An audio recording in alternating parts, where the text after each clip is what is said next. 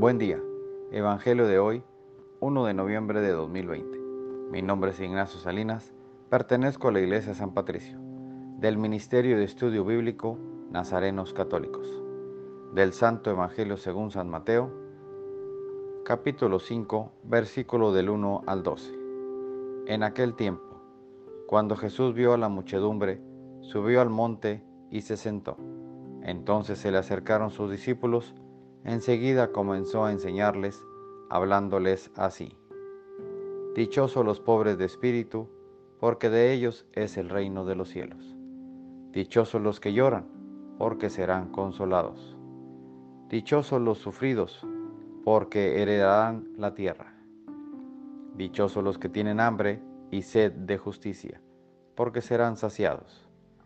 Dichosos los misericordiosos, porque obtendrán misericordia. Dichosos los limpios de corazón, porque verán a Dios.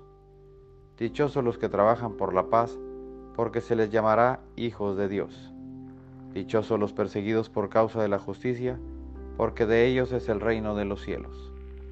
Dichosos serán ustedes cuando los injurien, los persigan y digan cosas falsas de ustedes por causa mía. Alégrense y salten de contento, porque su premio será grande en los cielos. Esta es palabra de Dios. Gloria a ti, Señor Jesús. Reflexionemos. Este Evangelio nos enseña que la bienaventuranza no consiste en cosas externas, sino todo lo contrario. Todo es interno. Los pobres no son pobres por falta de dinero, sino de espíritu. No son bienaventurados aquellos que tienen hambre y sed, sino que la tienen de justicia. No seamos tan superficiales. Las bienaventuranzas nos invitan a buscar en el interior de nuestra vida, teniendo nuestro interior satisfecho, lo exterior solo es un complemento. Cuidado que lo exterior no lo podemos dominar y es muy cambiante para poner nuestra felicidad en él.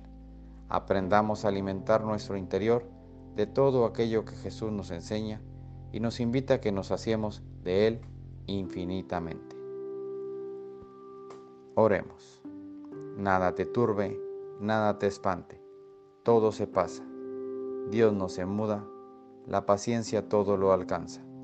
A quien Dios tiene, nada le falta, solo Dios basta.